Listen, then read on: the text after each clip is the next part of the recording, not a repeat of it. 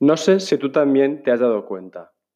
Nos pasamos la vida buscando cómo hacer las cosas, pero olvidamos que la mejor respuesta solo aparece cuando tomamos una decisión. Empezar. Este podcast quiere mostrarte mil maneras de hacer las cosas, mil maneras de crear y lanzar un proyecto, mil maneras de vivir haciendo lo que te gusta, con la intención de que llegue un día en que decidas experimentar y jugar con tu suerte, que descubras tu propia forma de hacerlo y vengas aquí a compartir tu historia. El único camino son todos los caminos. Pasen y escuchen.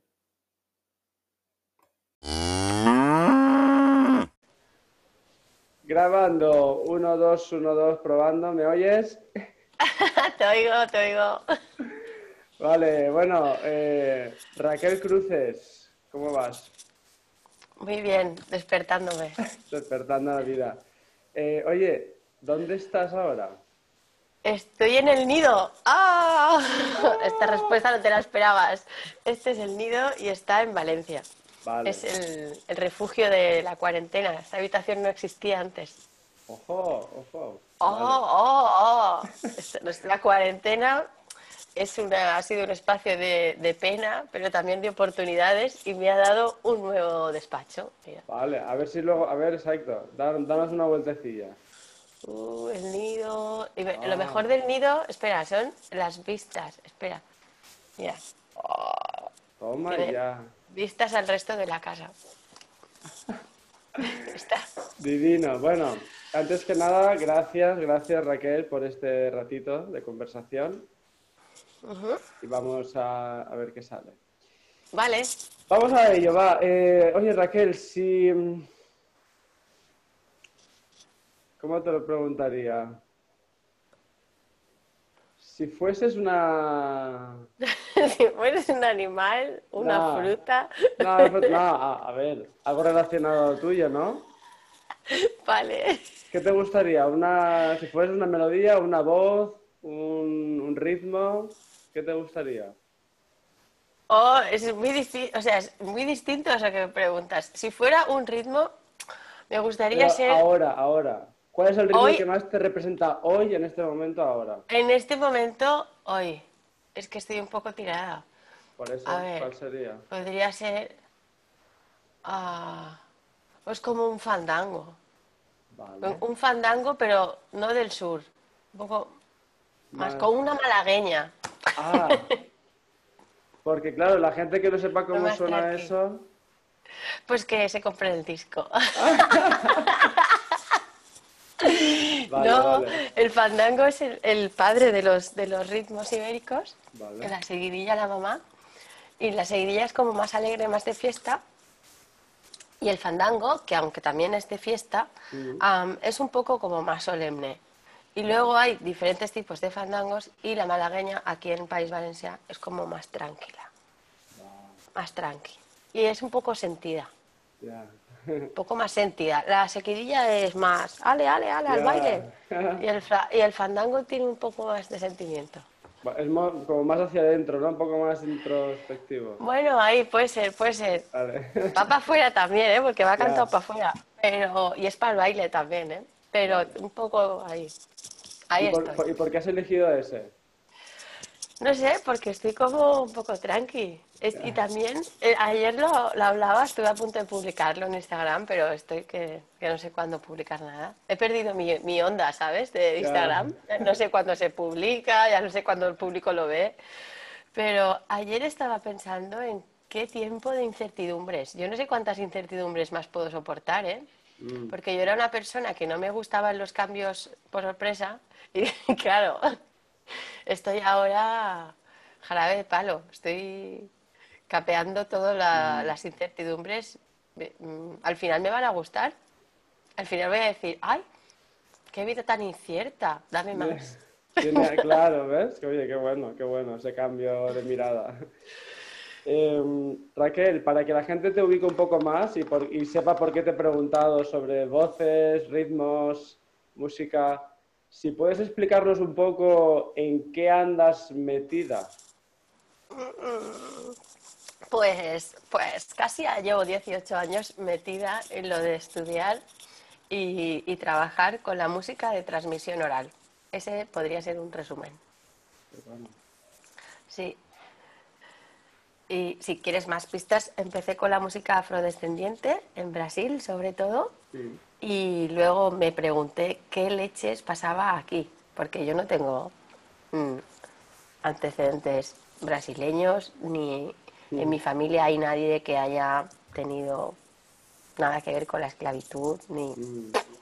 Y yo decía, ni con África, claro, hasta que luego empecé a estudiar qué pasaba aquí y ya lo de con África ya porque era como, ¿qué te, te llama de esa, de esa música, no? Si no está en otro idioma, es como otra estética totalmente, otros tambores, nada que ver.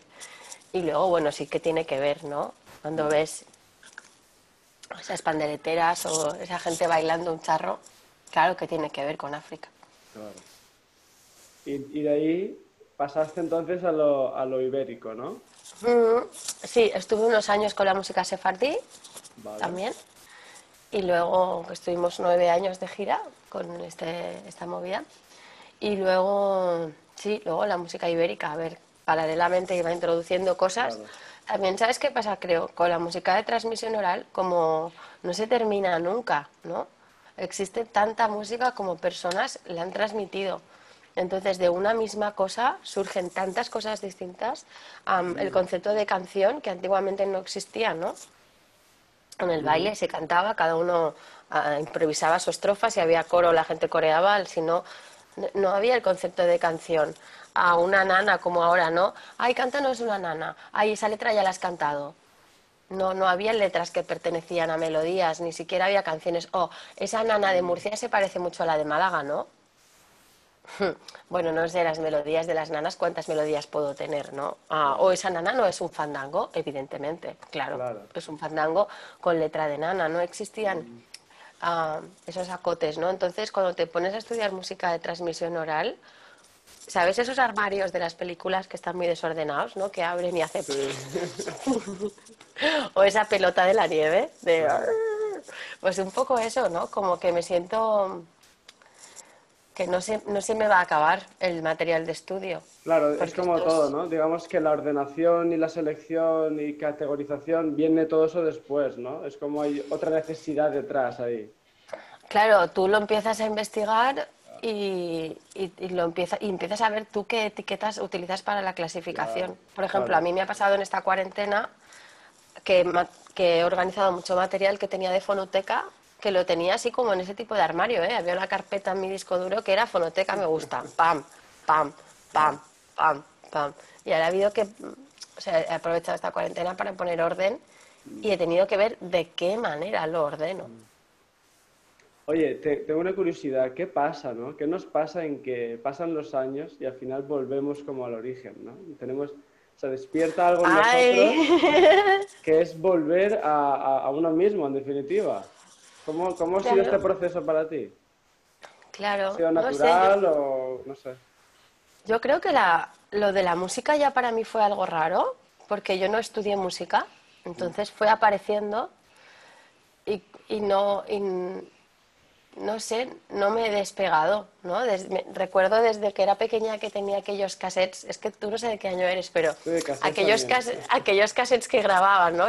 como era como, una, como un cassette pequeñito que tú, clac, ¿no? Le dabas al rec y, grababa cintas de aquellas cantando, brutal. Desde esas historias hasta ahora, ¿no? Es que, a veces pienso qué ha pasado cuando cantaba en el coro del cole, en Cataluña pues todo, todo el mundo ha hecho coro, o, no sé ahora cómo está, ¿no? Pero en mi generación todo el mundo íbamos a la coral a cantar. Desde esos momentos, ¿no? Cuando yo le dije a mi primer profesor de música, he grabado un disco, era como de, ah, claro, es que tú siempre has cantado. No le pareció ninguna sorpresa. Y para mí, en cambio, o sea, era como que de repente estaba empezando a cantar y me decía, ahora estás cantando, o sea, ahora estás grabando. Pero tú has cantado toda tu vida. Entonces, no sé, como sí que es una cosa que, bueno, para mí un poco como lo del volver al origen, puedes estudiar varios estilos, ¿no? Pero al final, ¿cómo es la, la música, no? Que la música eres tú. Yo creo que no, no, hay, una, no hay una división. Quizás hay gente que no es música o no es muy música o se le ha olvidado, ¿no? Pero cómo conecta ¿no? la música con, con uno mismo, ¿no?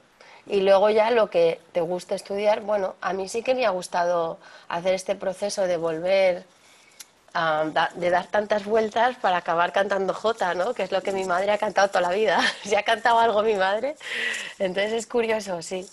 Y, yo nunca había pensado, yo nunca hubiera dicho a nadie en la universidad, por ejemplo, tu madre que canta Jota. Nunca. No sé, pero te vas dando, como se te revela una verdad que siempre has sabido. Como cuando lees algo en un libro que dices, ¡Hala, cuánta razón! Y dices, esto es obvio, ¿no?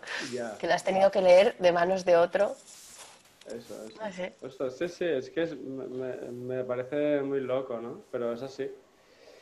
Em, ¿Y te ha pasado lo mismo también a la hora de, generar proyectos eh, a nivel profesional? ¿Has ido trabajando más con otras personas o hacia afuera o con otros proyectos para luego también ir volviendo hacia ti y al final crear algo tuyo propio? ¿También ha sido así o ha sido combinado? Bueno, es que con, el tema de la percusión afrodescendiente de Brasil, siempre éramos muchos, ¿no? siempre son muchos tambores. Entonces, así que empecé trabajando, tengo una escuela de percusión, entonces, claro, empiezas trabajando con mucha gente. Eh, luego, cuando, cuando quieres dedicarte profesionalmente, te das cuenta de que tienes que ir eliminando personal si quieres que esto sea un trabajo digno, porque no llegan los sueldos. Entonces, te ves trabajando con poca gente, ¿no? Y eh, por ejemplo, cuando empecé la gira eh, de, clases fuera, que llevo ya tres años de gira, ininterrumpida, esto está muy bien para las redes, ah, pues sí que empecé a trabajar sola, dando clases, y luego se ha convertido en que la gente lo que quiere es verme en concierto, sola. Y esto fue un poco una locura, ¿eh? eh, acostumbrada a trabajar con tanta gente, luego con mm. poca, luego con un cuarteto, luego con un dúo y luego sola. ¡Ay, sola! ¡Qué agonía! Pero luego, sí, eh, o sea, emocionalmente quieres que esto esté más lleno porque estás acostumbrado a ser 20, 30. Entonces es como una necesidad de llenar. Y luego pues en estos últimos tres años creo que ya me he ido dando cuenta de que uno mismo puede llenar también el espacio, no pasa nada, no hace falta ser mucha gente, tanto ruido. Y, también sí que es cierto que tengo muchas cosas que contar y esto a la gente en los conciertos le gusta. Yo no sé si la gente viene a un concierto más a escuchar lo que canto o a escuchar lo que cuento. no sé. Eh, pues es muy buena pregunta, es muy buena pregunta porque yo creo que el contar ¿no? las historias son algo que, a los seres humanos nos encantan y nos atrapa y nos conecta, nos mueve emocionalmente. Entonces, seguramente será una mezcla de las dos, pero yo, creo que si tú también cuentas y cantas, creo que es una, digamos, una combinación brutal, ¿no? Muy, interesante. Sí, funciona, funciona. Y luego, con esto que me preguntabas de trabajar, pues sí que creo que la gira y me ha ido dando también un poco de, no como tablas, sino como eh, certezas, ¿no? Porque no, necesitas más tablas que las que vas haciendo, ¿no? Para grabar un, un, trabajo sola, sino como certezas, ¿no? De que sí que sí que puedes, sí que vales, sí que tiene un mm. sentido, sí que llena, sí que te aporta, ¿no? Y, y, bueno, sí que esta cuarentena, pues como ha sido todo un trabajo sola todo el tiempo, aparte de colaboraciones y clases online y estas movidas, que agradezco enormemente porque ha sido también mm. esas ventanas a la, a la sociabilización, ¿no? Pero sí, al final han dado como resultado un trabajo sola que me, me ha molado, ¿eh? que lo sepáis, que a lo mejor repito. Claro, y, ostras, a ver, es que has dicho cosas muy interesantes. Tenemos ah, ese, viaje cultural de hacia, ¿no? mirando primero fuera para terminar mirando dentro.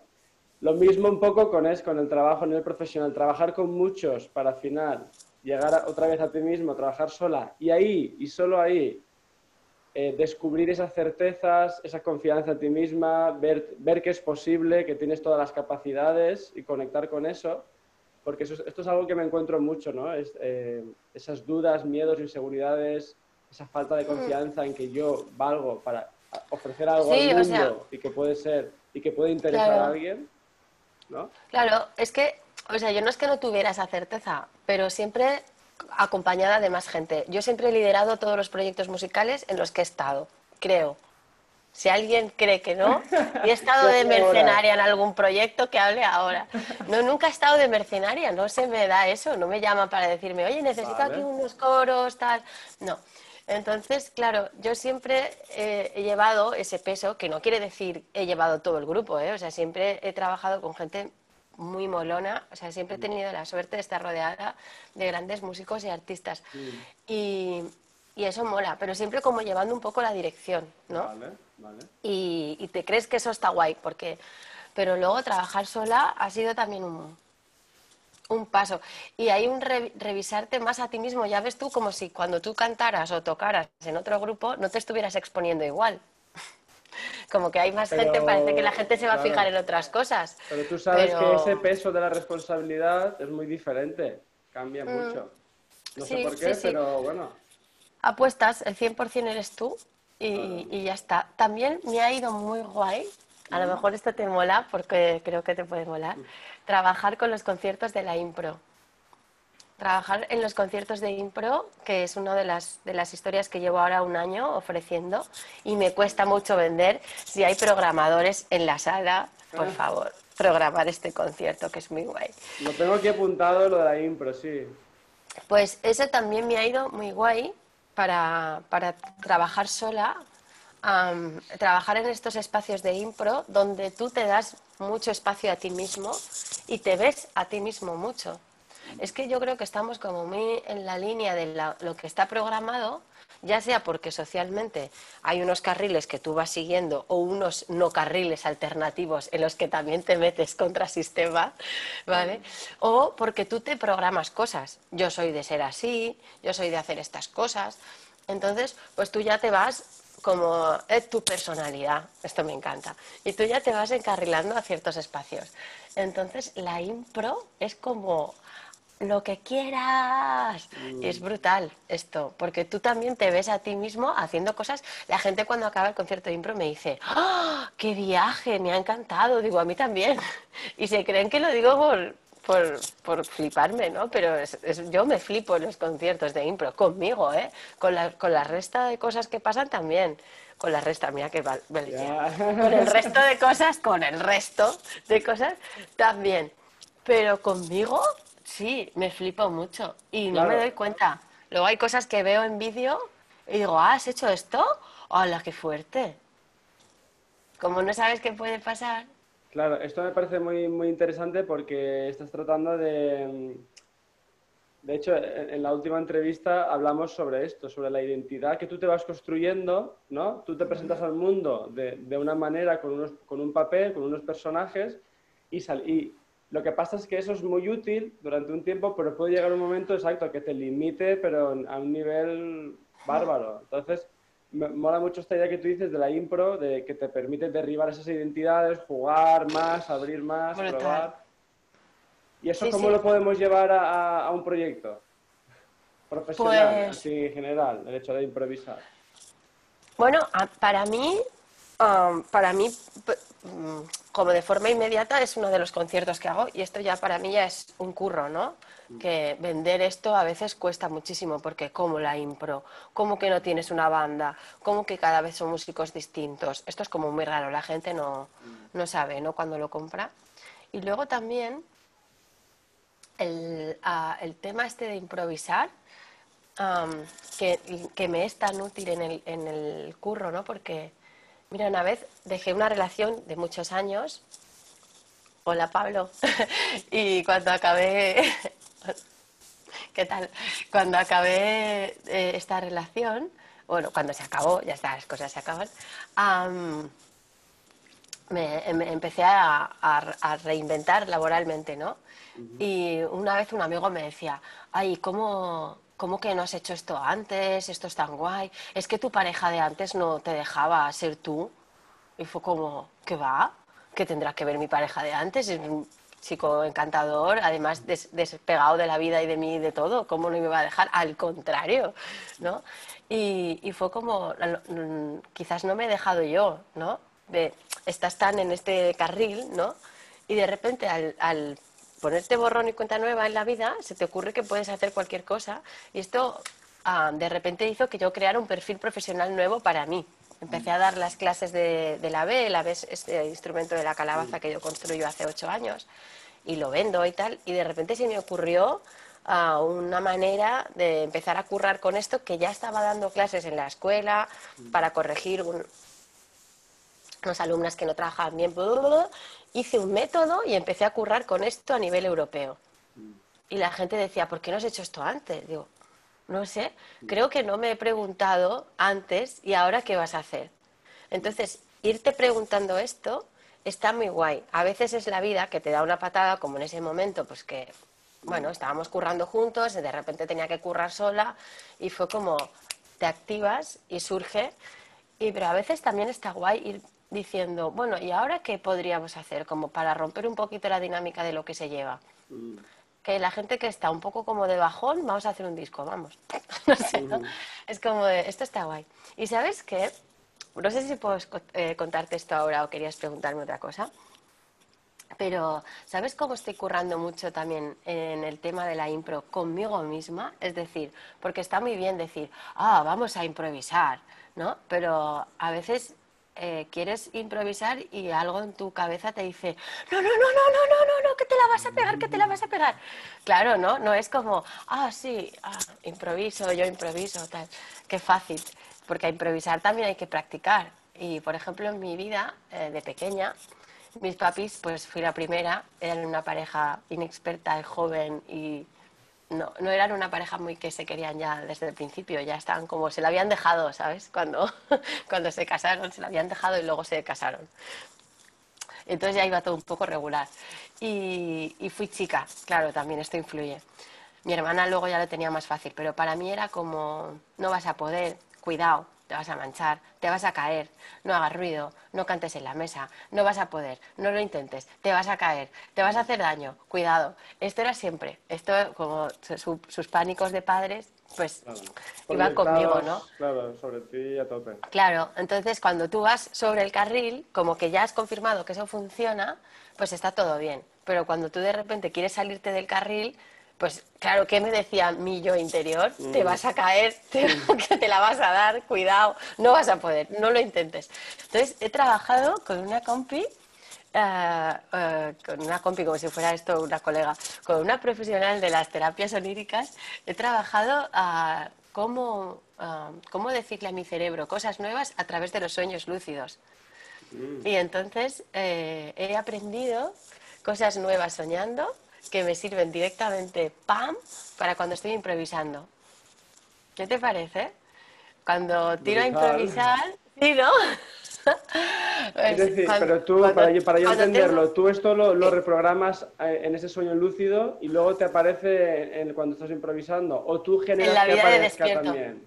No, mira, cuando estoy soñando, no me sale siempre porque no soy una pro todavía de estas cosas del sueño lúcido, pero sí tengo sueños lúcidos y a través de esa terapia he aprendido a aprovechar esos sueños cuando suceden, que todavía no los sé programar. me pregunto a mí misma qué quieres que suceda en el sueño. Y soy un poco destroy. Pues que se caiga esa persona y se cae. Pues ese coche que se estampe y se estampa. Un kameame, kameame, ya pa, que se rompa la pared, que se rompa más ¿no? Eh, no sé, quiero ver todos los colores y aparecen colores, que al final aparecen colores que tú ya conoces. No he visto ningún color extraño, no, pero no, más, más colores, hasta arriba del arco iris, a ver cuántos colores hay, ¿no? Entonces, esa historia me ha servido para, para, como en resumen, cuando me despierto en un sueño, digo, ¿qué puede pasar? Y digo, lo que quieras, tía, estás soñando. Entonces, cuando estoy en un concierto de impro, y a veces eh, me voy, claro, estás en una impro, entonces la melodía es distinta, tú te empiezas a generar en tu cabeza un nuevo camino de melodía y de repente llegas a una nota que dices, madre mía, esta nota no llegas ni de coña. Automáticamente, cuando sale esa voz, que es la voz de, mi infancia, ¿no? de mis padres, pobres, pobres, han hecho muchas cosas bien, ¿eh? fijaros, pero también eso, ¿no? Y cuando sale esa voz, automáticamente hay alguien que le mete una bofetada a esa persona y le dice, puedes hacer lo que quieras. Estás en una impro. Y soy yo, he reprogramado mi cerebro y hay una, una parte subconsciente que soy yo diciéndome a mí misma, puedes hacer lo que quieras. La gente ha venido al concierto a verte a ti. Esto me flipa, tío.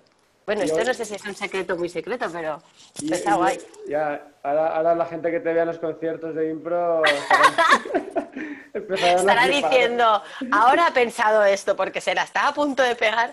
No, no sé, es brutal. ver, y pero entonces, te quedas entonces- tranquilo. Pero de momento, hasta el momento, aún necesitas esa, esa otra persona que te acompañe para reprogramarlo, entiendo.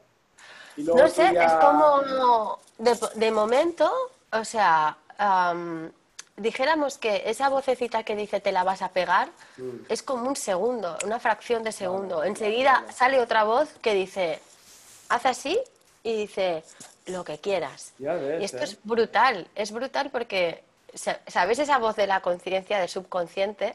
Siempre he pensado que era algo que estaba ahí como por encima de mí, ¿no? Como, como es algo que se ha creado todo, todo este tiempo, ¿no? Am, que, tú, que tú eras pequeña y tú no te dabas cuenta y esto se ha metido en tu cerebro. Y ahora soy yo dentro de mi cerebro, esto es la yo actual, esto es brutal, esto me gusta mucho. ¿Con quién estoy hablando ahora? Uh,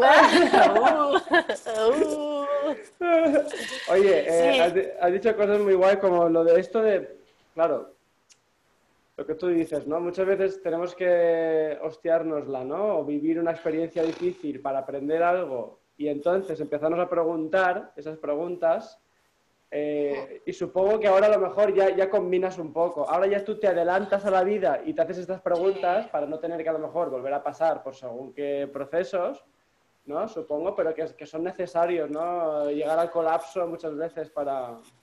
Claro, claro, claro, sí. Yo cuando, cuando acabé, bueno, cuando estábamos saliendo de, de la cuarentena confitada y tuve esta, este como, tuve esta idea un poco, la gente dice cosas, esto mis alumnos lo saben, de la escuela de percusión, antes de un bolo no hay que hablarme. Porque la gente dice cosas que a mí me sugieren cosas y digo yo, "Ah, vale, pues vamos a hacer esto ahora en el bolo, ¿no? Y todos, ¡no! Y yo, sí, sí, sí, sí, y busco como la manera de encajar que esa idea sea real y sin riesgos o los menos riesgos posibles. Y es como, entonces, cuando ahora acabamos en la cuarentena, la gente con la que hablaba, que es decir, la gente online con la que hablaba, me decían cosas, ¿no? Y entonces un día me vi llamando a un amigo muy querido, que es Sergio López, y contándole esta idea del disco, no sé qué hacer, me remueve esto, qué pasa, qué hago. Y me dijo así, ah, vaya tal, o sea, me programó todo, ¿no? Como me dijo, Esta, estos son tus tiempos, esto es lo que tienes que hacer en estos tiempos, si lo quieres hacer. Y fue como, hostia, hostia, me parece una locura, ¿no? ¿Tú, tú crees que esto se puede hacer? ¿Tú, ¿Tú lo harías? Y me dice, yo ni de coña, pero tú sí, tú te dedicas a hacer estas cosas que son locura total, que yo ni me atrevería a pensarlo y tú lo haces realidad, yo no sé cómo tú haces.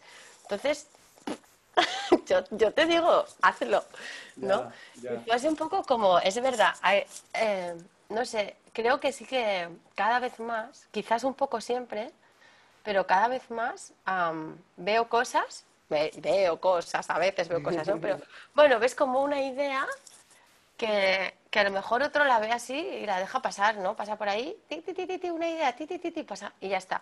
Y yo es como que veo cosas enseguida, catch, ¿no? Como un gato, pam. Lo cojo y digo, vamos a ver.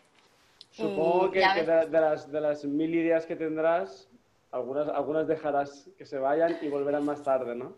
Sí, eso te iba a decir. Algunos se van para volver más tarde. Y digo Pero- yo, wow, ¿sabes cuando haces algo que haces hace tiempo, no? Y dices, Sí. mira, ahora sí que, ahora sí que lo hemos hecho. Pero digamos que tienes muy desarrollado ese arte de coger una idea y llevarla aquí a la ti- al planeta Tierra bastante, ¿no? Desarrollado. Pues es algo que yo no tenía tan en mente, pero se ve que sí. U- Una vez, el año pasado, en un intento de ordenar cosas, eh, a veces me da esto de, voy a, a hacer publicaciones en Instagram ordenadas, voy a acomodar, como seguir una línea, ¿no? Pero te dura un tiempo, ¿no? Sí, sí, luego ya enseguida me, me caotizo y luego tengo que buscar impro. otra línea. Pues sí, entra la impro. Pues en una, en una de estas líneas que seguí, eh, se me ocurrió, me habían hecho una sesión de fotos muy guay en Valencia con grafitis y, y, panderos cuadrados y esto es algo que me encanta. El tema de la música tradicional no está solo en el campo, no usemos solo la imagen de la paja y las faldas de flores y, y los chalecos de los años 40 para porque la gente como yo, que soy urbanita, también me dedico a estas cosas. Entonces me hicieron una sesión con todos los grafitis ahí y, y se me ocurrió ponerlo en Instagram acompañado de una frase que alguien me dijera después de un concierto sea, la gente después de los conciertos me dice cosas de mí, que esto es muy gracioso, y me sigue apuntando. Y una vez me dijeron que soy una máquina de generar cosas. Esto, de generar, ¿no? O sea, esto me gustó, es verdad. O sea, siempre me habían dicho que era una generadora de energía, que esto, es, esto sí que me doy cuenta. Pero no solo porque veo a la gente con mucha energía después de hacer algo conmigo, sino porque yo me veo muy tirada cuando termino. Porque digo, o sea, toda la energía para vosotros y yo ahora estoy en la mierda. Pero lo de generar cosas es cierto, creo que cada vez más. Mm. Mm. Digo, voy a hacer esto, ¿no? Y pa, pa, pa, pa, pa, pa, no me doy cuenta. Y otra gente, me doy cuenta cuando lo cuento, como ahora este amigo Sergio, que, que e, evidencia que esto es como una locura. ¿Dónde vas? Y luego se hace y es como, ¡ah, qué guay! Oye, entonces, ¿qué te guía en, generar cosas? ¿Hay algo que te guía a la hora de cómo bajo esta idea a tierra? ¿Tienes un proceso, un, sistema o, no? ¿O, pues sientes, intuyes que se va creando esa manera de hacer tuya muy, muy particular? Pues, mira, yo hay cosas, a ver, esto ya es hablar de, o sea, es mirar muy para adentro, para ver, pero venga, si lo preguntas, voy a, sí, voy a ver. Hay cosas en mi vida que, que, han estado como muy ahí. Cosas, aprendizajes que he hecho que se quedan. Por ejemplo, me remonto a sexto de GB. Ah, creo que fue sexto. Tuvimos un profe, sexto, séptimo, octavo. Tuvimos un profe, que era Felipe, que era de. ¿Cómo se llamaba esto? Ah, esquemas esquemas. En mi, en mi cole era como un cole, como de estos coles de hoy en día de, de escuela libre, ¿no? como un colegio de estos mágicos, pero era un cole de padres. Hoy en día se traduciría así, pero hoy en día este cole se ha convertido en un cole concertado. Pero en ese momento era, eran padres en una asociación de, de padres haciendo... De, haciendo cosas, teniendo ideas, tal, y, entonces salían cosas muy chulas. Y teníamos asignaturas random como esta, ¿no? Esquemas, para estudiar en, los resúmenes, en vez de resúmenes, esquemas. Entonces, esto de sintetizar ideas con flechas y casillas, ah. esto para mí fue brutal, que luego nadie en el instituto sabía hacer esto y a mí me servía para probar exámenes. Esto me ha ayudado mucho, creo, en la vida, porque sí, me paso la vida haciendo flechas, ¿sabes? Entonces creo que esto, Felipe, Gracias. Creo que esto está ahí. es lo que hoy en día se, se, dirían los mapas mentales, visuales. Sí, sí, sí, sí. Me encanta, me encanta. En, el año 92, no, no, sé cómo se llama, pero era como esquemas de, de trabajo, ¿no? Luego tuve en tercero de GB, no recuerdo cómo se llamaba mi profe, pero era una chica, no sé si sería la Magda, no sé. En tercero de GB tuve una, una experiencia muy traumática. Yo en el cole hacíamos las libretas de los deberes y las dejabas en, en clase el viernes y te las devolvían el lunes corregidas. Entonces yo escribía como, no sé, como al, margen, al principio, ¿no? De la espiral, ¿sabes? como al principio de todo, ¿no? Y, hasta, hasta el final. Escribía mm. todo a la página, de arriba a abajo. Y todo en boli azul. Y una vez llegué a clase, se ve que la profe estaba de mí hasta aquí, y, me había marcado un margen en rojo en todas las páginas, rollo, esto tiene que estar en blanco, nena. Y todas las páginas en rojo, y yo ese rojo fue como, ¡ah! es como un castigo, ¿no? Muy brutal, lo había hecho muy mal, todas las páginas de la libreta. Y ponía arriba, ponle color a la vida, ponle color a la vida, porque todos los títulos, todo era en azul. Y esto me hizo comprar, claro, esto en mi casa pues, pues hay que arreglarlo, ¿no? Y me compraron un estuche de colores y, y entonces, desde entonces tengo bolis, eh, mira, es que no es mentira esto, ¿eh? Mira, esta es mi mochila de viajar. Vamos. Con todos mis fluorescentes y mis colores y tengo un color para cada cosa. He asimilado, se llama lo de la sinestesia, un color para Mm. cada letra o para cada número. Si me dices un color o una asignatura de la universidad, te digo de qué color están las carpetas de ese año. Entonces, eso también me ha ayudado mucho a visualizar colores por proyectos. Entonces, Vale. los, Entonces, que colores... tra- transformaste ese trauma en una virtud, ¿no? Digamos. No lo sé, porque cuando yo cuento esto de ponle color a la vida, la gente no se lo cree, porque en mi vida hay muchos colores. Pero, y, cuando he visto, la gente a veces dice, ¿por qué has venido de rojo a este bolo? Y yo, porque se podía venir de color libre, ¿no? Es cuando es de, cuando voy a la rondalla, cuando es de serios es de negros, y cuando es libre, pero hombre, de rojo, yo digo, bueno, no sé si era color libre, que tengo que venir de gris, lo de lo que yo tengo en mi casa, ¿no? He abierto el armario y me he puesto un vestido. Entonces, esto es chungui, pero eh, es- una de las cosas que me guía para hacer proyectos es los colores. Intuyo como emociones o, no sé, las ideas las materializo en colores. Y, por ejemplo, ahora que me están haciendo la web de- del proyecto último, del Dame Confites, eh, que los agradezco enormemente, que es gente que trabaja por aquí detrás de mi casa, pues han puesto unos colores de base que ha sido como ¡Ah! ¡No! Porque tengo, ese es otro problema, o sea, como asimilo un color por cada proyecto, cuando el color no es acertado me produce como un cortocircuito en la cabeza. Qué bueno. Yo también. Ja. Y ese color me acompaña todo el proyecto, para la ropa de los conciertos, para... Bueno, es como un poco... ¿Y eso en qué te ha ayudado lo, lo- lo de los colores? En ese proceso de, de de- de- bajar ideas. Pues me sirve muchísimo, por ejemplo, para organizarme. Am, Intuyo colores, mira, por Es ejemplo. como un ritual. Es de- es decir, esa lección, digamos que lo transformas en una especie de ritual que luego te da ese orden, esa estructura, esa... A mí sí, me da mucha paz. Mira, Perfecto. a ver, voy a intentar encontrar la... Mira, estas son las, las anotaciones de, del fonoteca. ¿Ves que hay como colores Claro, claro. por cada... Vale, hay un color distinto para cada fonoteca. Y luego, por ejemplo, bueno, no te, te puedo enseñar mi Excel si quieres, pero quería buscar de una página que no encuentro ahora, que estaba por aquí. ¿Sabes qué pasa? Que... Bueno, no sé, no la veo, pero esto también me pasa. ahí.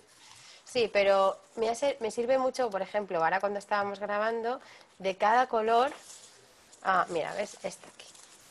Oh, Cada color significa una cosa. Estos son los orígenes de las fonotecas y estos son los días de grabación, ¿sabes? Vale. Eh, entonces también me ayuda como a ver cómo progresa todo. Es- o sea, claro, es, un- colores. es una evolución de los esquemas. Es, es- tienes Sí. otro, otro lenguaje, los colores, y toma ya. Claro, los amarillos son los discos que ya se han enviado, los azules los que se han entregado en mano.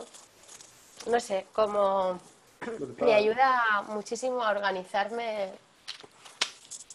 No sé, no me imagino de otra manera esto. Ya. ¿Y algún, aprendiza- y- y algún aprendizaje más en ese proceso? Me has dicho los esquemas. Ah, colores. los esquemas, los colores, ah, sobre cómo organizar.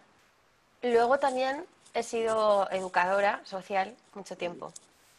Y, y como en la formación, esto sí me ha servido muchísimo. Lo de- en el último año de la carrera decíamos de coña, solo hacemos proyección, ¿no? Solo hacemos, eh, solo eh, proyectamos, hacemos proyectos, ¿no? Es como, parecemos máquinas de proyectar, todas las asignaturas eran de hacer un proyecto de algo. Y esto también me ha ayudado mucho, porque mm, enseguida ah, puedo visualizar, cuando veo una idea, lo que pasa alrededor para proyectar. Es decir, con qué finalidad vas a hacer esto, qué objetivos tienes, a qué tiempos, qué contenidos, cómo lo vas a hacer, para qué tipo de personas, qué presupuesto. Y esto me ayuda muchísimo también. Esto está integrado, es como parte de mi, de mi ADN. Cuando alguien tiene que entregar un proyecto y, y es como de, ay, no sé por dónde empezar. Para mí es al revés. Es como, y quizás esto, que a veces no solo me sirve para entregar un proyecto realmente, ¿no? Cuando tengo que entregar una iniciativa de algo, pero esta manera es como un interruptor que se enciende, ¿no? Cuando ya tengo claro algo, necesito hacer también esto de enciendo el interruptor y empiezo a pensar, tic, tic, tic, tic, tic, tic, como toda esta rueda de, de preguntas, de ítems que van alrededor de esto que vas a hacer. Qué bueno, claro. Es interesante porque se ve en ti, ¿no? Se percibe eh, esas dos energías, digamos. Una ¿Ah, más, una más, eh, sí, una, una más orden, ¿no? Que da, da orden de estructura y la otra más impro, que también... Y, y, y cómo, y cómo has conseguido danzar, digamos, conectar las dos, ¿no? A tu manera para... Bueno, estoy en ello, claro. Claro, claro, evidentemente. Una vez, es que ahora que has dicho conseguido y danzar en la misma frase de impro, te cuento otra anécdota. No sé si esta, no sé si esta entrevista era de anécdotas, pero ya has visto que... Pero mira, hay un tipo de danza que se llama, creo, danza evolutiva, que está basada en los cinco ritmos naturales.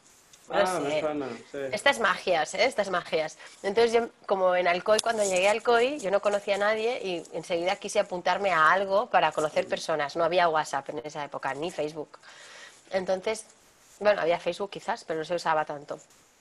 Y entonces me apunté a este curso y era, ponían cinco músicas, una de cada ritmo, te marcaban, como te acotaban qué tipo de movimiento podías hacer en cada uno, Vale. basado en esto de la naturaleza, pues eh, tal, y tú tenías que bailar. Y era 10 minutos de cada música, se acababa, calentamiento y a tu casa. O sea, esto era... Y tú veías qué cosas de ti ah, se reflejaban en esos bailes y si algo no lo podías hacer bien, porque algo en ti decía, bloqueo, bloqueo, esto no lo puedo hacer, que supieras que tu personalidad te estaba diciendo que eso no lo tenías tú muy trabajado, porque te habías ido hacia otros lugares y si querías ah, ser completa, eh, podías trabajar eso con otras actividades. Vale. Y cuan- cuando me ponía la, la canción que yo no conseguía bailar nunca nada era la de Caos. Caos. Era como Caos, ¡no! Porque Y el es, es la que más, pues claro, es la que más exige también a lo mejor del cuerpo, la que más No sé, movía, pues ya. había gente que la de caos le, le resultaba súper divertida porque podía hacer lo que quería. Y yo necesitaba que me dijeran qué hacer. Eh, entonces yo soy una persona que soy, mm, eh, ¿cómo es eso? Molt bon jan, ¿no? Como muy, muy creguda, que dicen aquí, ¿no? O sea, Sí. muy bien. Lo que, te, lo que te mandan, yo lo hago. Soy súper obediente. Esto en mi casa, me- bueno, me llamo Raquel, que es oveja, ¿sabes? en hebreo. Esto en mi casa está muy bien. El como Dios manda lo he aprendido muy bien. Entonces, el haz lo que quieras, en esa época, que es o sea, 15 años atrás, me costaba la vida, por Claro. ejemplo. Y tuve que, que ponerme a trabajar a través de otras actividades para trabajar eso. Ahí acabé bailando flamenco. ¿Recuerdas alguna de estas actividades que hiciste o que pasaste? Sí, mira, las que más me costaban eran la del caos y la del estacato, la de movimientos fuertes y movimientos ah, contundentes. Yo podía decirte en el trabajo, no, esto no lo vamos a hacer, pero a nivel personal era como, bueno, si quieres no lo hacemos, pero lo que tú veas, El yo no lo haría. ¿no? Sí, tío, es como de, este es mi espacio, pues tómalo, invádeme, que yo no tengo nada que hacer. Ya. Entonces ahí empecé a trabajar eh, con el flamenco. Vale. Y el flamenco me ha ido súper bien para trabajar esta, esta actitud dentro de, fuera del espacio laboral, es decir, conmigo misma, porque cuando bailo soy yo, ¿no? Esta actitud Entonces, de poner límites, ¿no? De poner límites. Esto, y es muy guay, es que esto es increíble, es muy guay cómo tú puedes trabajar cosas contigo mismo más allá de lo que tú eres. Es decir, esto de yo soy de hacer esto, esto es una mentira como una casa.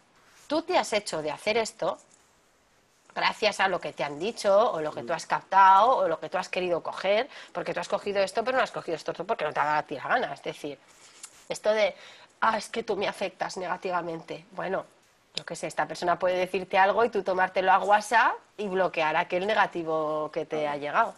Pero bueno, en sí, lo que es muy chulo es cómo tú puedes trabajar cosas de tu personalidad a través de actividades como que expresamente, ¿sabes? Porque parece que la personalidad es algo que ha surgido. Ay, yo siempre he sido de hacer esto, ¿no? No, tú, tú has sido de hacer esto a partir de ese día. Es que tú nunca habías sido de hacer esto hasta que lo hiciste. Y luego es más, yo te vi un día hacer lo contrario. Ah, pero porque un día lo hiciera no quiere decir. Claro, no, quiere claro. decir que tú puedes ser lo contrario Es- claro, y te lo trabajas. Buscar la, la- la excepción, que es lo excepcional, para, para demostrar eso que tú dices, ¿no? Que somos pluri, somos muchas cosas, muchas más cosas de las que nos creemos. Claro, y para trabajar la impro, o sea, para tú ser una persona que improvise en la vida, hay que esforzarse a trabajar la impro. Tienes que ponerte en, en, en, en, ejercicios. O sea, esto en la música es como muy evidente, ¿no? Ay, yo es que voy a hacer un solo y yo no sé qué hacer.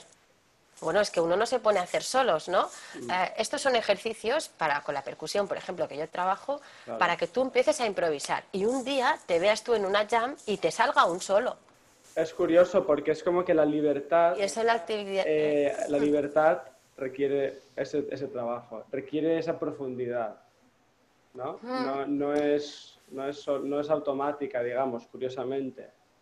Muchas veces porque, tenemos, ahora. Porque, tenemos, claro, muchas veces tenemos la idea eh, de que la espontaneidad es algo que tiene que surgir innato y natural, pero la espontaneidad es el último aprendizaje que tú has incorporado y que, y que, y que emana, ¿no? Y que emana de ti una vez, pero que, ¿no? Es como que olvidamos el origen porque ya está en nosotros y sale, pero es verdad que detrás hay todo un proceso, ¿no? Esto que has dicho de la espontaneidad y último aprendizaje me recuerda algo que yo adoro, que son las cosas por primera vez. ¿No? Hacer cosas por primera vez, esto es brutal. O sea, hacer cosas por primera vez. ¿no? Hay pocas cosas a veces que uno cree que puede hacer por primera vez porque ya hemos hecho muchas cosas. Yo qué sé, yo ya tengo una edad. Entonces es como de, ay, las cosas por primera vez. Pero luego hay muchas, si lo piensas. Bueno, buenísimo. Porque a, veces esto ya lo has hecho, pero ¿y si lo pruebas de otra manera? No sé. ¿Y si no coges la sopa con la cuchara? Yo qué sé, por decirlo, ¿no? No, no, pero a ver, pero dispara alguna idea, va, para los oyentes. Pues no lo sé, es decir, si tú siempre has ido ese camino a, tu curro, ese es el camino, ¿no? Pues ahora ves a ese, ese camino, pero yo qué sé, camina un cachito de espaldas o date una vuelta cada vez que vas a la, si no vas tarde al trabajo, porque ahora ya la gente no va a trabajar, porque estamos todos en el parísimo, pero el camino, el camino al curro hazlo un día de fiesta. Y, fíjate en otras cosas. O esa persona con la que siempre has quedado que queda tarde y siempre va tarde. Llega tarde tú. No sé, plantear cosas. has bajado siempre en ascensor, pues ahora sube hasta el último piso y luego baja, a ver qué pasa. Es como, no pasa nada en realidad, nunca pasa nada extraordinario, simplemente que tú estás haciendo cosas por primera vez mm. y ese querer hacer cosas distintas, creo que luego cuando te ves en un apuro, buscas opciones distintas. O sea, estás acostumbrado a ver cosas como no hacer siempre las cosas igual. Y luego creo también que cuando viene una hostia, como estás acostumbrado a ver que tienes diferentes soluciones para cada cosa, la hostia no es tan fuerte. A mí me pasa cuando estoy ahora en la impro y tengo esta Raquel que me dice a mí misma, puedes hacer lo que quieras, mm. no me agobio si no llego a esa nota. Porque a mí lo que me agobia es llegar a una nota alta que veo que está llegando y no poder llegar, porque mi tesitura no llega. Pero cuando esa nota alta que está llegando no es la única solución, es decir, si cuando tú ves que te vas a meter la hostia por esa nota alta, la nota alta ya no es la solución, sino que puedes hacer una nota más baja, esa nota alta hacerla para adentro, hacer un silencio en esa nota alta y seguir la melodía, quedarte en la nota de antes y repetir eso cinco veces antes de llegar a la nota alta y luego ya vemos a dónde vamos. Es decir, cuando el final que te, que te angustia no es el único final, no hay angustia. Porque puedes hacer mil cosas. Entonces, eso creo que si tú te practicas haciendo cosas nuevas y haciendo cosas diferentes, yo que sé, a lo mejor si das, si, mira, ese ejemplo básico, si tú te vas al, al curro por tu camino de siempre, pero el día que no curras, seguramente llevas otro tiempo, otra menos prisa, ves otros edificios, eh, de repente puedes encontrar lugares donde comer que son más baratos que tú siempre estabas comiendo en un camino, mm. en un sitio que era súper caro, pero era el único sitio que tú conocías. Y fíjate, unos metros más atrás tienes otro sitio. Eh, puedes darte cuenta de que te cruzas siempre con esa persona que tal. Puedes darte cuenta de que hay un carril bici que nunca habías visto que pasaba por allí puedes darte cuenta de lo sucio que está ese camino y por qué no vas por un camino mejor si estás ahí siempre viendo un paisaje feo. No sé, o sea, creo que está bien ponerse en situaciones de hacer cosas por primera vez y luego disfrutarlas, ¿no? Yo mm. creo que lo de, por ejemplo, lo de tener una pareja fija es algo que a mí me mata. Porque, y lo de, y lo de ligar, tío, o sea, eso es una experiencia por primera vez brutal. Conocer a alguien ese, en esa tesitura es muy guay. Luego, luego ya está, luego cada uno con su vida. No hace falta tener tantas parejas. Pero conocer a alguien por primera vez es muy guay. Conocer gente está muy bien. Salirte del espacio de confort, que es lo que se lleva ahora un poco por postureo, pero creo que es la clave. Por ejemplo, si no, normalmente la gente no, no, ve, no ve entrevistas de, de, de, más de una hora, entonces podemos invitarle a que vea esta entrevista como algo diferente y que la comparta. Como por primera vez, comparte esta entrevista por primera vez. claro. Oye, sí, sí. Raquel, buenísimo. Esto que has dicho, esto me parece brutal, ¿no? Ir entrenándonos en esa mirada, en ese giro de 180 grados, eh, hacer cosas por primera vez, porque eso nos va a preparar por eso, para esos momentos ¿no? que tú decías, difíciles, de, inseguridad, de, de, miedos, de dudas. Me encanta esta idea, ¿no? De hay un, hay, siempre hay otra opción. Claro. Eh, Esto hmm, a mí me pasa mucho, mira, con la ropa de segunda mano, con, no sé, con muchas cosas, ¿no? Te mm. acostumbras a hacer las cosas de otra manera que no es la establecida. Entonces, pues yo que sé, cuando no tienes... Ni por ti mismo. Claro, socialmente ni por ti, porque tú también te has acostumbrado a hacer ciertas cosas. Es decir, yo no compro ropa de 100 euros porque soy músico y tengo poca pasta, entonces compro siempre la de 20. Y si un día te vas a un mercadillo y por 20 euros te compras 20 o 40 prendas, ¿qué pasa? Que fíjate, tienes 20 euros más para ir a tomar algo con tus amigos y de repente tú que nunca habías ido de tomar nada con tus amigos porque tienes poca pasta, te has encontrado una manera de poder salir con tus amigos un día a la semana porque te sobra pasta, porque... Entonces, ese querer salirte, es un ejemplo mm. absurdo, ese querer salirte hasta de ti mismo, en lo, absurdo está la, sabiduría. Oye, Raquel, Raquel, espérate que tengo dos temas que quiero hablar contigo. Eh, al principio me has comentado que tú te dedicas a la música de tradición oral, de transmisión oral. De transmisión oral, sí. Y esto, esto me interesaba mucho porque eh, en los proyectos, evidentemente, tenemos que transmitir, tenemos que comunicar, tenemos que salir ahí fuera, digamos, a la plaza y decir, oye, aquí estoy yo, y hago esto y mira. Entonces, cuéntame un poco cómo es, cómo funciona la transmisión oral a nivel de, de, de, de los cantos, de la música, y a ver si podemos sacar alguna idea ahí que nos pueda servir para luego transmitir nuestros proyectos, nuestras ideas al mundo, no sé. Claro, pues bueno, la transmisión oral no, sabemos muy, no hay, no sé, no sabemos muy bien, ¿no? Certezas, tienes como pistas de lo que te llega, ¿no? Porque es algo que es como un, camino, ¿no? Largo y tú llegas a este momento que es como una conclusión que luego tú vas a ser parte del camino de la conclusión posterior de lo que se investigue más adelante. Entonces, bueno, es como en un punto del tiempo tú te encuentras y puedes analizar. la música que yo estudio ahora, antes no tenía, una, mm, no tenía un nombre como tal, simplemente era música. Hoy en día se cataloga como música de uso porque cada música tenía un uso concreto.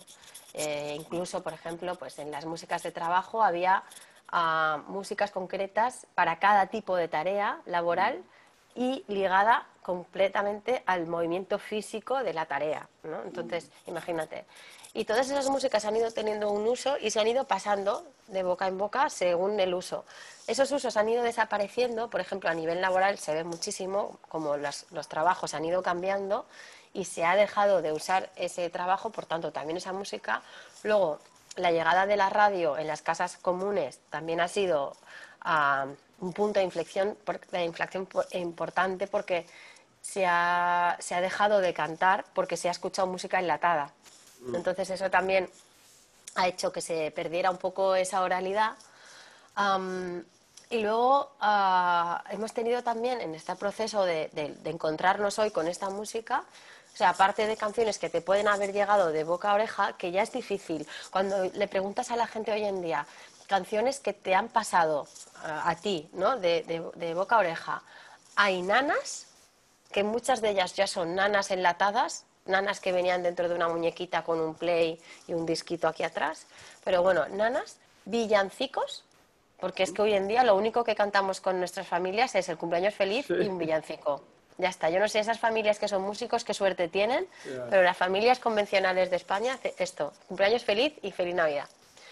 Ah, y entonces, ah, estas como, como que han ido pasando, ¿no? Ah, nanas, villancicos y poca cosa más que se ha ido pasando. Entonces también encontramos cuando tú te pones a buscar fonotecas donde están cosas grabadas, que algunas ya llegan tarde, ya las cosas grabadas después de los años 60 ya es un poco que ya se cantaba de una manera toda muy homogénea, muy generalizada por la radio, ¿no? Se fueron perdiendo también las maneras de cantar particulares de cada lugar.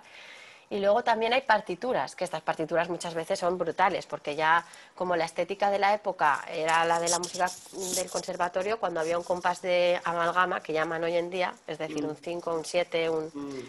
Esto estaba mal y se pasaba a un 4 o a un 6 porque esa persona de pueblo no sabe tocar.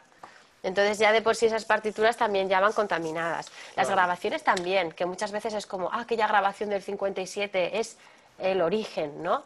No es el origen, es esa persona que cantó ese día. O sea, en la música tenemos algo que es bestial, que es el efecto tiempo. Un pintor no tiene esto. Un pintor tiene un cuadro y puede retocar el cuadro cuantas veces quiera. Esto lo he aprendido, esto es una de las verdades que alguien te dice hace poco con, hablando con Disney Lexia, el, muralista que ha hecho la ilustración del, del libro. Me decía, claro, tú no tienes eso que tengo yo, la oportunidad de volver a rehacer un cuadro tantas veces como yo quiera, ¿no? Hasta que lo encuentro bonito, hasta que corrijo el error, si he cambiado de opinión sobre mi opinión de la belleza, tú no, tú cantas algo y eso se queda ahí. Y si lo grabas, se queda ahí para siempre. Mm. Esa es una putada, porque puedes equivocarte, puedes no ser la, la, persona que mejor cante, pero sí la mujer que tenía permiso por su marido para que la grabaran. Puede mm. ser que te hayas puesto nervioso y hayas juntado dos estrofas de canciones distintas puede ser mil cosas y eso es la verdad hoy en día. Entonces, claro, en este proceso de, recoger la música de transmisión oral nos encontramos varias cosas, ¿no? Mm. pero también nos encontramos, o sea, como eh, varias cosas a tener en cuenta antes de, de coger eso como una verdad pero también nos encontramos, por ejemplo, letras que han llegado hasta hoy que dices, ¿esto de qué siglo viene? Y sigue teniendo vigencia. Estas son letras mm. que, que siguen teniendo vigencia hoy. Quizás no las escribirías así porque a lo mejor hoy el lenguaje es otro, mm. ¿vale? Pero es curioso como algo ha viajado 300 años y lo dices hoy y sigue, ¿no?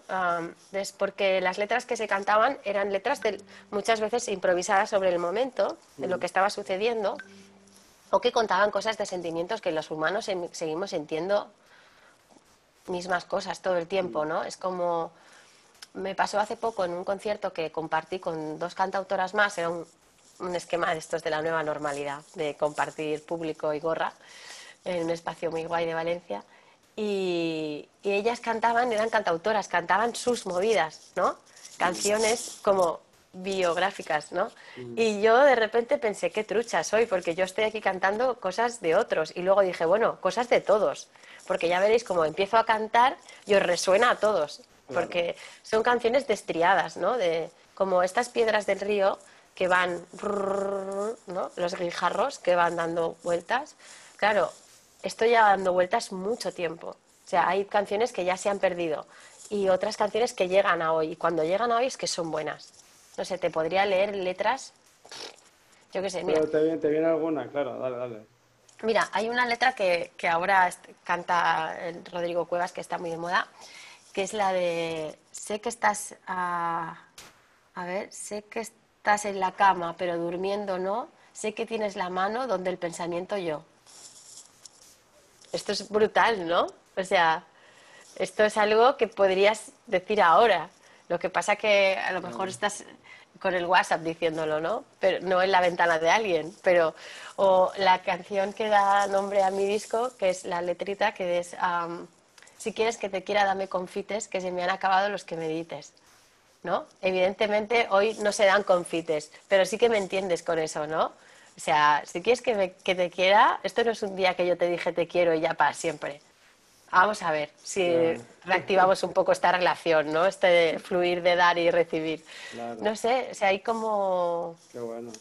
Como letras que, que no, tienen, no tienen fin. Y, de hecho... A ver, si, os gusta esto de las letras, en el Instagram de Dame Confites Están, hay como todas cuartetas de esto, de las letras que, que, están en el libro. Qué guay. Que yo veo que tienen como más proyección, están ahí también muchas. Y, y por ejemplo, de transmisión oral, ¿y hoy en día cómo lo hacemos? ¿Cómo se está haciendo esta transmisión oral hoy en día? ¿Es, ¿Ha cambiado algo? ¿Sigue...? Es, yo creo que es un poco raro porque el primer conflicto que nos encontramos es que no se canta. Yo hago en el, en el taller este de calabaza, es un taller para aprender a tocar un instrumento de percusión y mi método es tan bueno, quiero pretender, que al final de la clase tocamos y cantamos. Para que ellos vean que en el primer día, tres horas de primer contacto con este instrumento y yo ya consigo cantar un poco y tocar. Y ese era mi objetivo, que dijeran, wow, qué método tan bueno. Y la gente ni se da cuenta de que está tocando y cantando. Lo único que me dice es, ay, hemos cantado, qué bonito. ¿Eh? Cantar juntos, qué bonito. Y yo digo, cantar juntos, es que nunca cantáis con nadie. Y la mayor parte de la gente que yo me encuentro, que ya es gente que se dedica a tocar percusión, aunque sea de manera amateur, o sea, ya es mm. gente que viene del mundo musical, mm. nunca canta, porque mm. se ve que lo de cantar está aparte de lo de tocar. Y eso es una locura, porque ¿cómo, cómo vamos a transmitir, cómo va a seguir esta oralidad si no cantamos? Si no le cantamos a nuestra familia, a nuestros hijos, o esto cómo va a suceder. Para mí es como una incógnita, ¿no? De, no sé.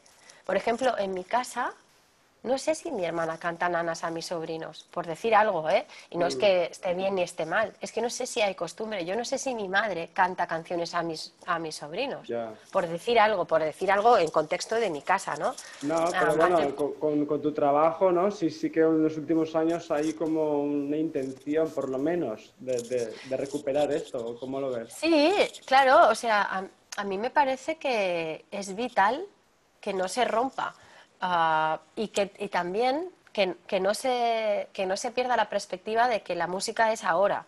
Que es que esto también es una de las conversaciones, conflicto, dilema, debate que está muy en la mesa en el mundo tradi, folky, de si hay que conservar aquello que se recibió tal cual o esto puede fluir con otras cosas que sucedan hoy en día. Para mí es evidente que la J y el jazz nunca se habían fusionado antes, en el siglo XVIII, pues porque el jazz no estaba ahí sobre la mesa. Mm. Pero si ahora sí, pues claro, es que la J no salió de debajo de una seta. La J ya venía siendo un resultado de ese panorama del baile en el que ya había seguidillas, fandangos y otras muchas cosas. O sea, y, y, ahí ya surgió, es decir, los géneros nuevos, las sevillanas no salen de la nada, que ahora te vas a la feria de abril y ole, ole, ole, las sevillanas. Hace poco tuvimos una conversación con una bailadora de, es que en un pueblo de Málaga me contaron en esta cuarentena que en vez de cuatro pasadas de vuelta se bailaban siete. ¿Y con qué pasos? Digo, y yo qué sé. Digo, a lo mejor es que no había pasos. Es que yo creo que estos pasos de la sevillana, que todo el mundo conoce hoy en día, se han ido estandarizando de manera que en el 1847, cuando empieza la Feria de Abril, o 46, y ya está la Feria de Sevilla y ya se bailan sevillanas, ahí la gente ya las bailaba de esa manera. Pero antes, si las sevillanas pueden venir del siglo XVIII, seguro. O sea, son 100 años en los que la gente está aprendiendo a bailar eso y luego ya se estandariza de una manera, sobre todo de cara a ahora. Entonces eso, que la música para mí es un fluir también. Entonces, en esa transmisión oral, también para mí está el poder crear música a través de eso que nos llega.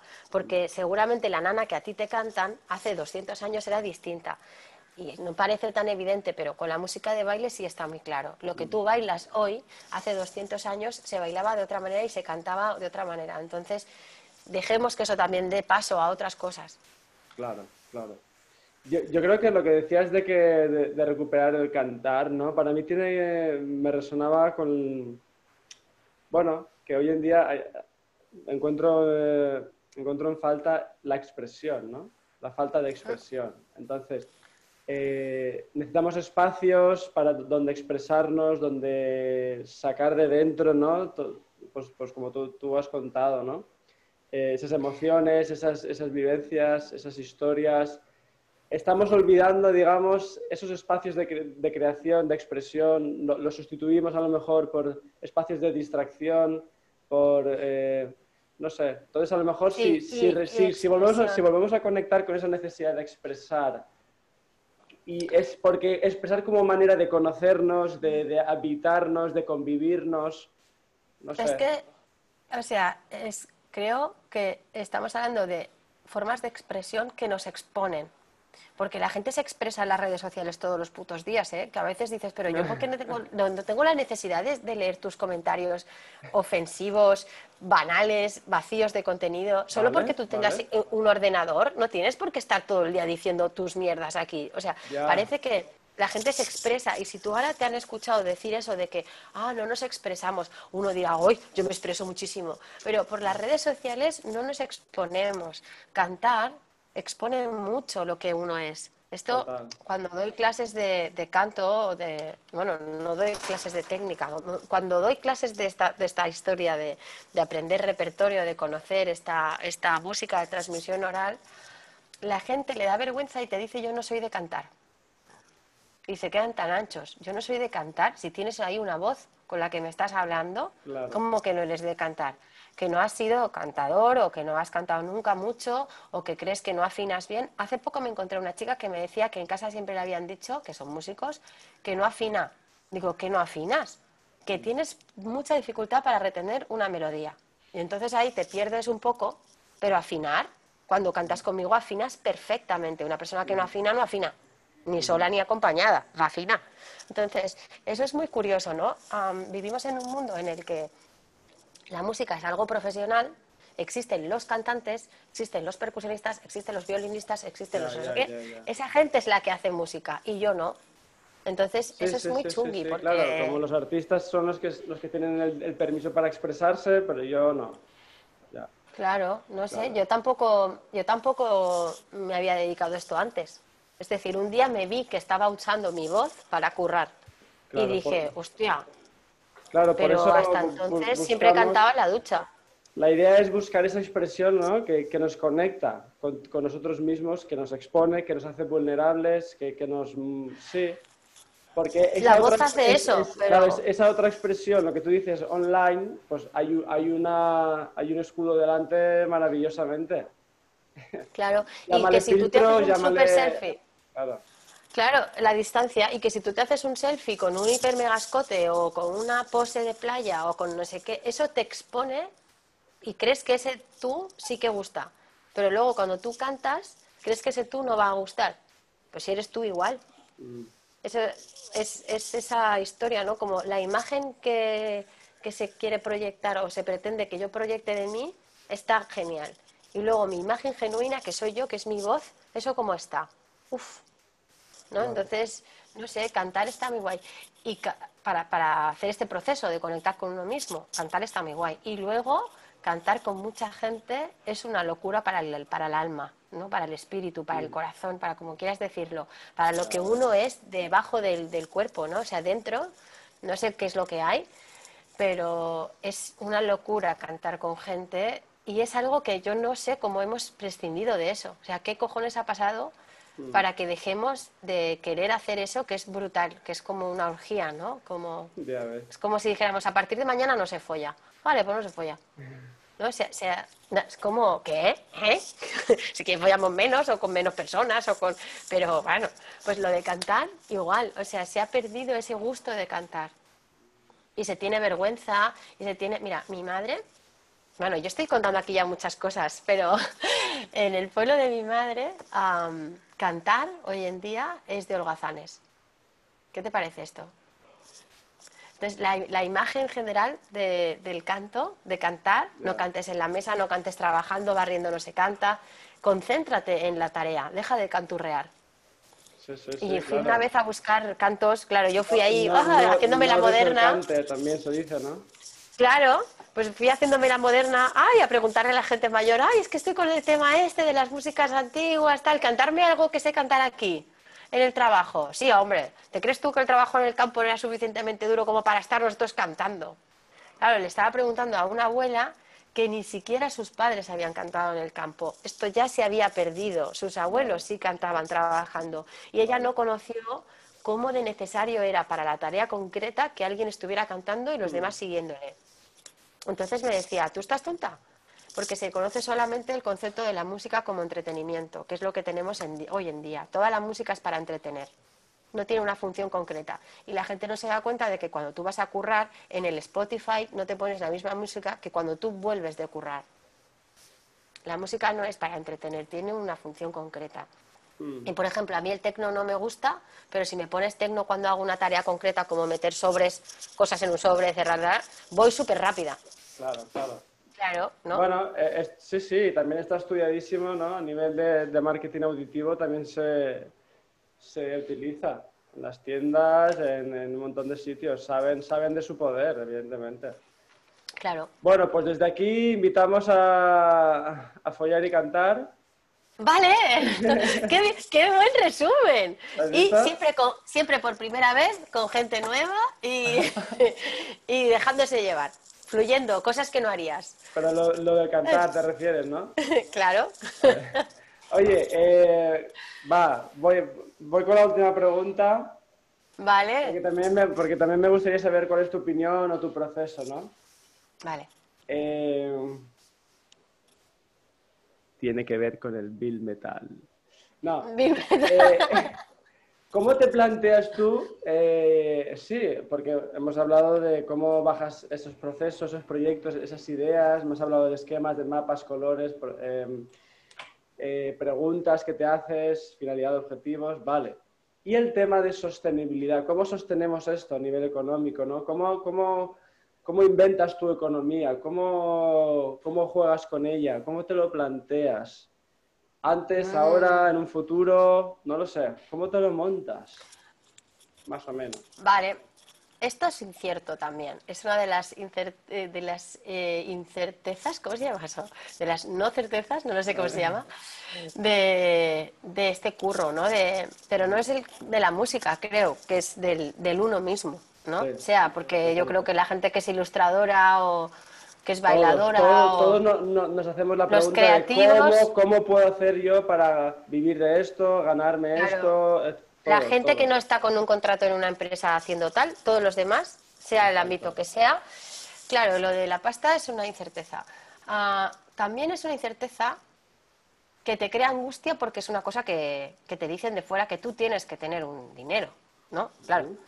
Que esto en parte es cierto, pero en parte para mí la clave ha sido no mm. tener unos gastos.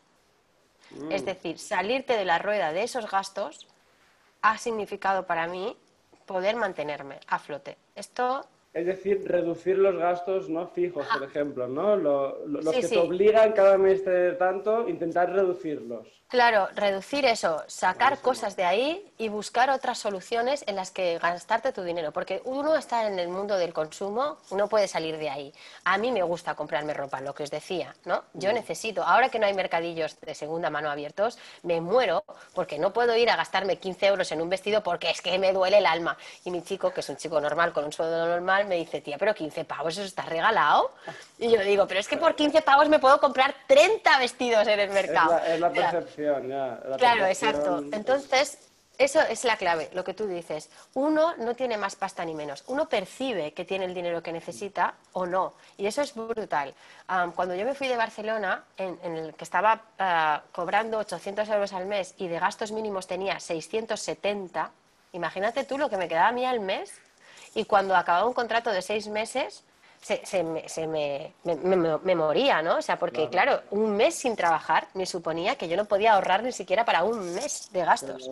Entonces, cuando yo me fui de allí, que yo estaba bien, ¿eh? Porque cuando yo estaba allí estaba de puta madre. Solo que ese estrés que vivía no lo, no lo percibía, porque era mi estrés habitual, era mi normalidad. Entonces, cuando me fui de allí, la gente me dice, pero ¿cómo de Barcelona te has ido a vivir al COI? ¿Por qué? ¿No? No sé, no lo sé, pero ahora de gastos mínimos, o sea, de gastos máximos al mes tengo 350. Claro. Ya está. Esa es la clave. Conseguir 350 euros al mes para mí es mucho más fácil. Ahora con la cuarentena, un poco difícil para todos los creadores, pero hay que seguir y, es como mucho más fácil. Y luego te deja un margen también mm. para disfrutar, porque al final también para mí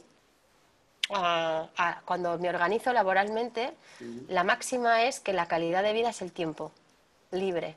Mm. Que antes la calidad de vida era el tener dinero, el mm. poder estar en un espacio con muchas actividades de ocio. ¿sabes? La calidad de vida era hacer cosas y ahora la calidad de vida es tener tiempo libre para hacer cosas. Porque obviamente si estás currando mucho porque no tienes pasta y te buscas un curro extra y, o haces dos meses intensivos para sacar más dinero para poder luego irte de viaje, no te queda tiempo más que esas dos semanas libres al mes, al año que te dan en el curro, ¿no?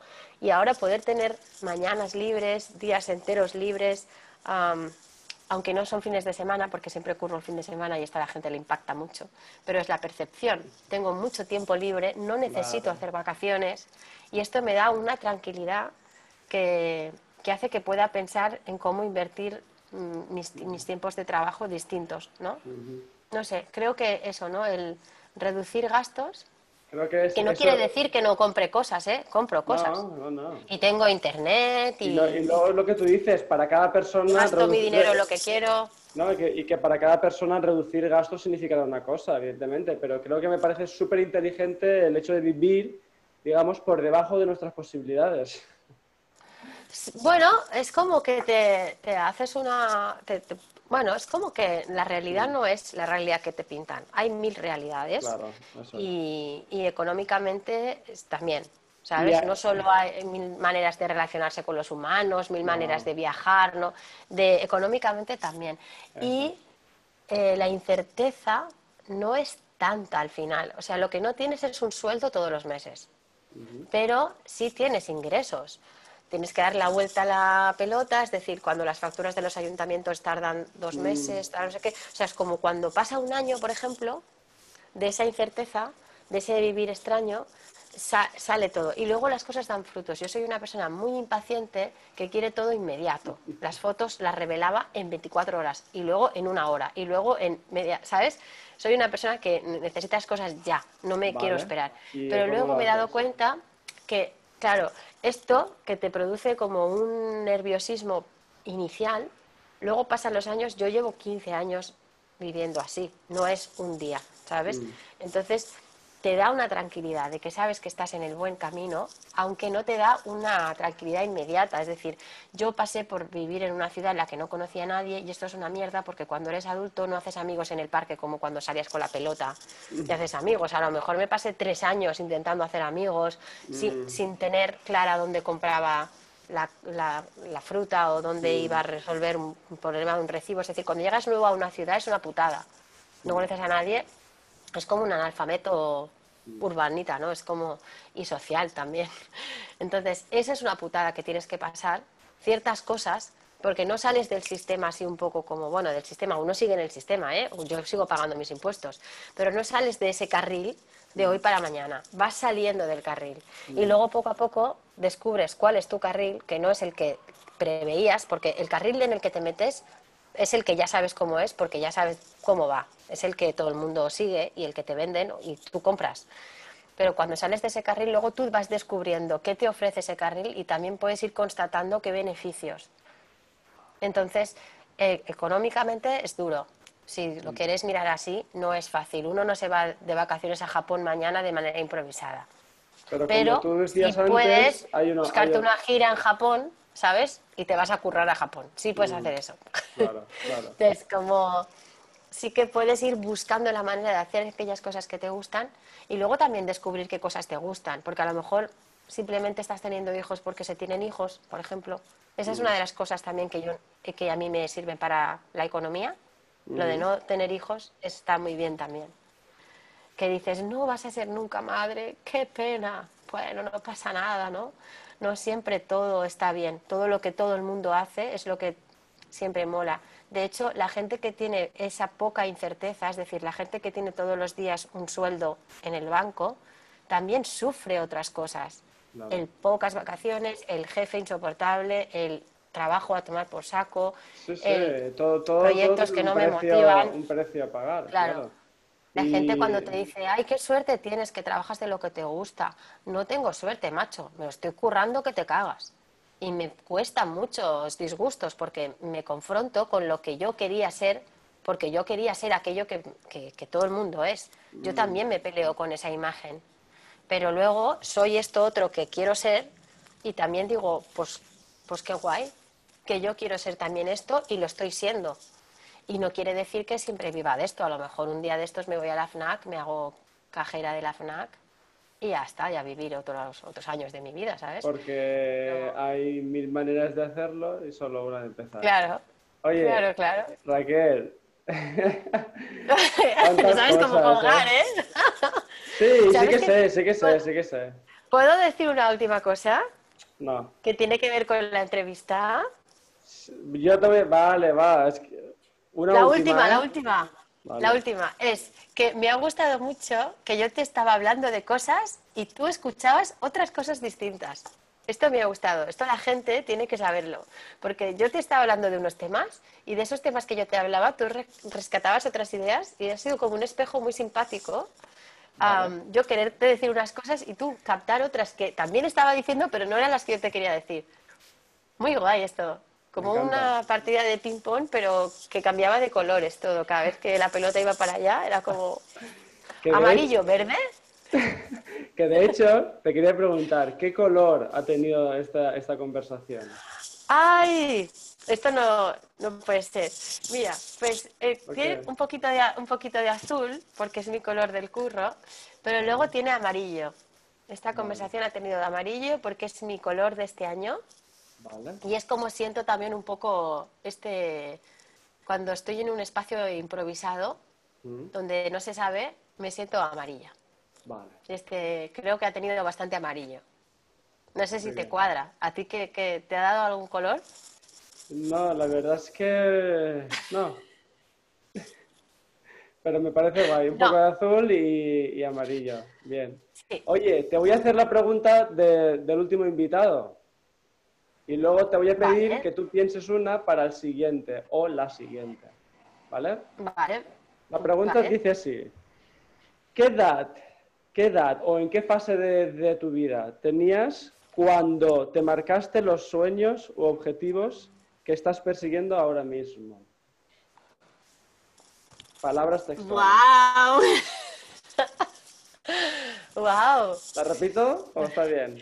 No, no, no, está bien. O sea, tengo que pensar primero en los sueños que persigo ahora y luego recordar en qué momento dije, vale. hostia, esto es brutal, ¿no? Y decirte la edad. Pero te tengo que contestar ahora. Jo, me tenía que haber pensado esto antes. No, es así. Es lo, de amarillo, ¿no? Ah, a jugar. Pues es que no sé muy bien qué sueños persigo. Mira, creo que, creo que poco de amarillo. Eso, dale, dale amarillo a la vida. Mira.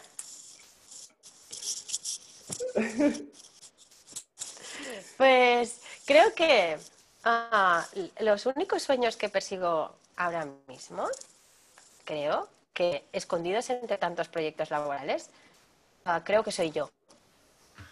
Creo que, creo, que solo persigo es, eh, darme la mano, ¿sabes? Como decir, venga, vámonos. Eh, entonces, give me five, exacto, sí, como, vamos, adelante. Entonces, eso creo que puede ser el 2005, cuando empecé a hacer una terapia de Gestalt, yo promuevo mucho la psicología, al tipo de psicología que os guste. Hablar con alguien de uno mismo es hablar con uno mismo y si esa persona es profesional es brutal. Entonces yo creo que puede ser 2005, cuando empecé esa terapia, que duró un par de años, y dije yo, ¿dónde estoy? ¿Cómo influyen todas estas cosas que me han pasado de mi vida, de mi familia, de mis movidas, ¿no? ¿Esto dónde está? ¿Cómo influye en mi vida? Eh, ¿Qué cosas quiero cambiar de mí? Que no tengo por qué cambiarlas, ¿eh? O sea, pero que identificar cómo está el mapa, ¿no? De, mí y para dónde leches voy. Ahora que ya, o sea, como con conciencia, ¿no? Voy para allá. Y creo que desde entonces estoy un poco ahí.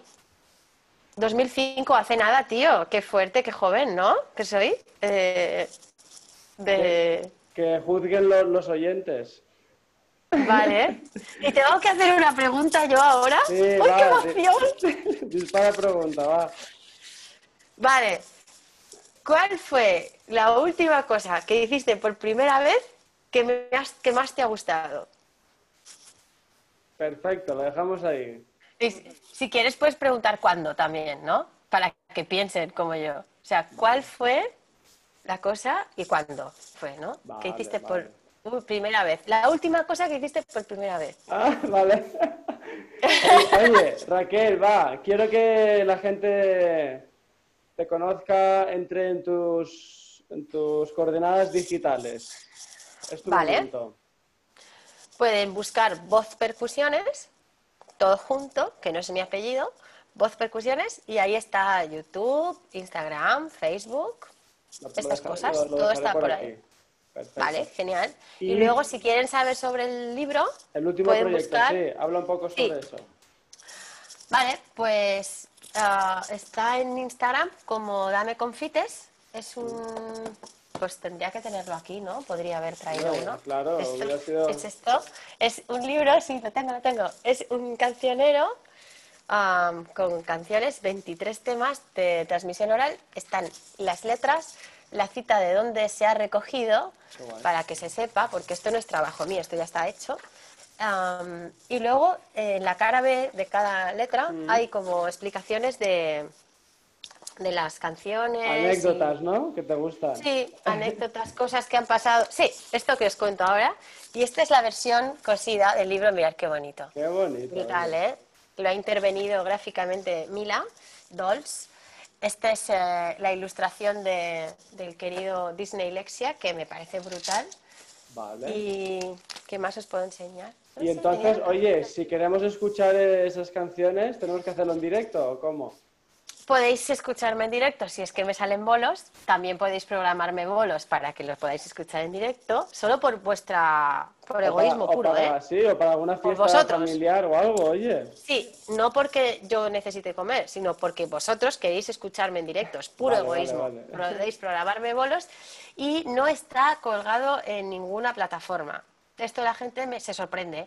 ¿Por qué No, no, está en. Spotify? Y yo digo, porque se está vendiendo, ¿no? Comprarlo, no pasa nada. Muy está bien. que son 25 euros?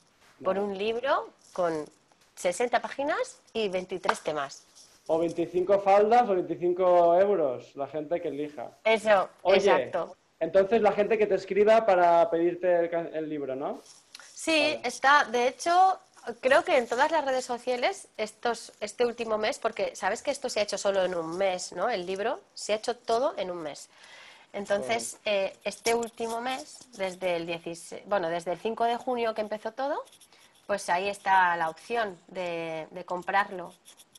Mm, Vale. Podéis por PayPal, por PayPal Me, que está ahí el enlace en mis redes, Vale. o por, o por Bizum. Esto es Vale. la modernidad. Sí, hombre, lo que tú decías antes, ¿no? Tú traes lo, lo, lo- lo antiguo a lo moderno y lo fusionas. Sí, qué guay. Mira, esa frase puede ir para mi Instagram. Traes Oye. lo antiguo y lo moderno. Raquel. Traigo caramelos, caramelos, caramelos. Traigo caramelos.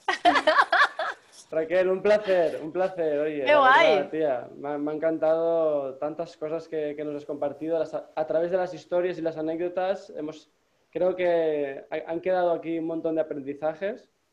Saber mucho de tu proceso, de, de- de cómo has ido construyendo tu arte y tu manera de hacer las cosas, que es lo que en definitiva queremos mostrar aquí. Y me quedo con esta idea, ¿no? De que siempre hay una opción, siempre hay otra opción viable a la que tú has pensado, a la que te han contado, a la que te has contado. Siempre puede haber otra, otra opción que no, has, que no has contemplado, pero que está ahí, está mucho más cerca de lo que creemos.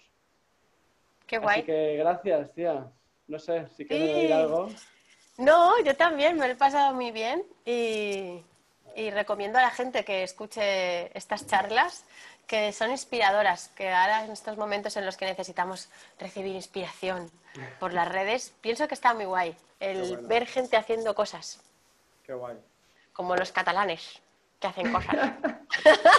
Oye, de nido a nido y tiro porque me toca. Nos vemos. ¡Bravo! ¡Chao! ¿Cómo, que- cómo- cómo- cómo acab- acabamos?